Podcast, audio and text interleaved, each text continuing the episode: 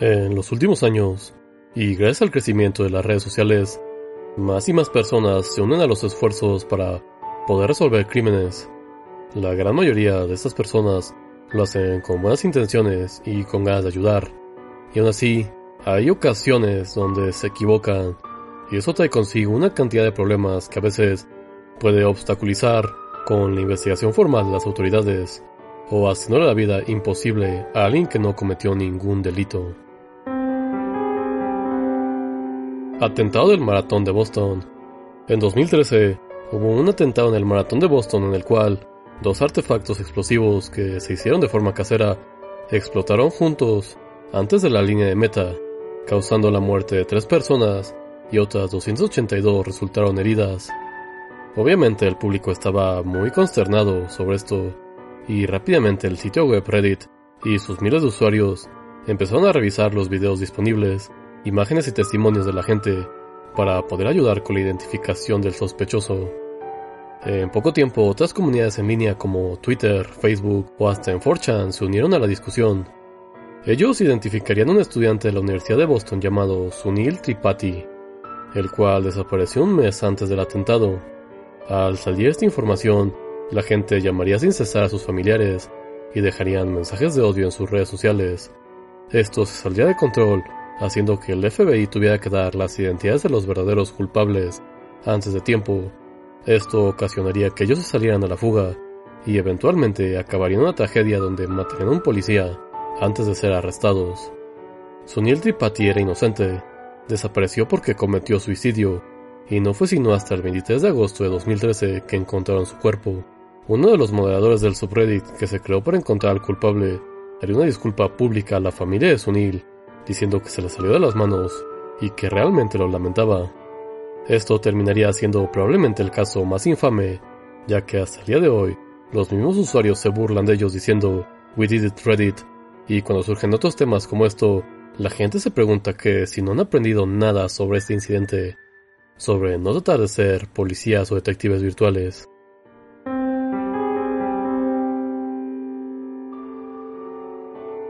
Stephen Avery.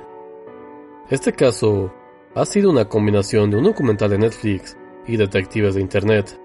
En 2015, Netflix sacaría Making a Murder, un documental sobre el asesinato de Teresa Halbach y el arresto de Stephen Avery y Brendan Daisy, y la serie tiene cierta inclinación a teorizar sobre que tal vez tienen al hombre equivocado tras las rejas.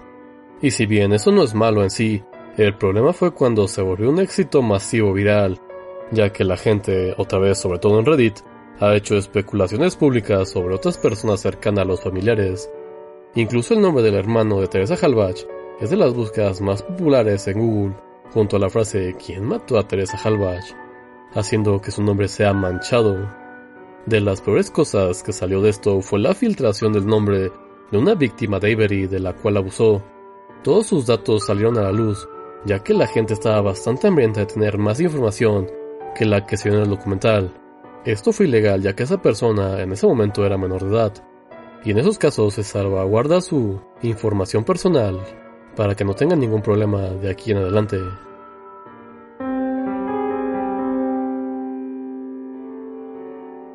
Peter Weinberg En junio de 2020 se hizo viral en Twitter un video de un adulto quitándole de forma muy agresiva volantes a una niña que estaba colgándolos en la calle en apoyo de George Floyd, aquella persona que fue asesinada por policías, haciendo que reviviera el movimiento de Black Lives Matter. La gente estaba muy indignada y en Twitter empezaron a buscar al responsable. Toparían con el perfil del supuesto perpetrador.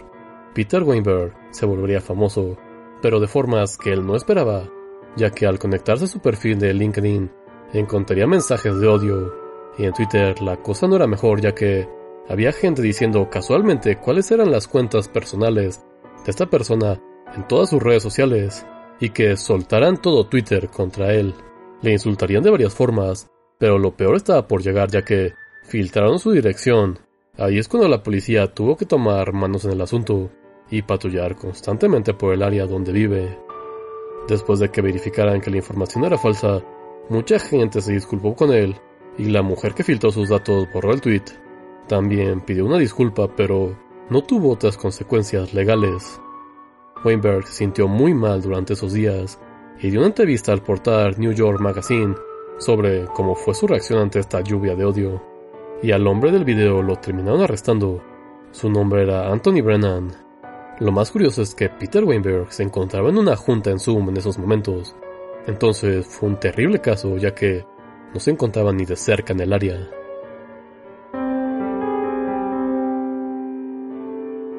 Final del día, estos son algunos casos donde se equivocaron e hicieron daño a personas o familiares con cosas que no tenían nada que ver.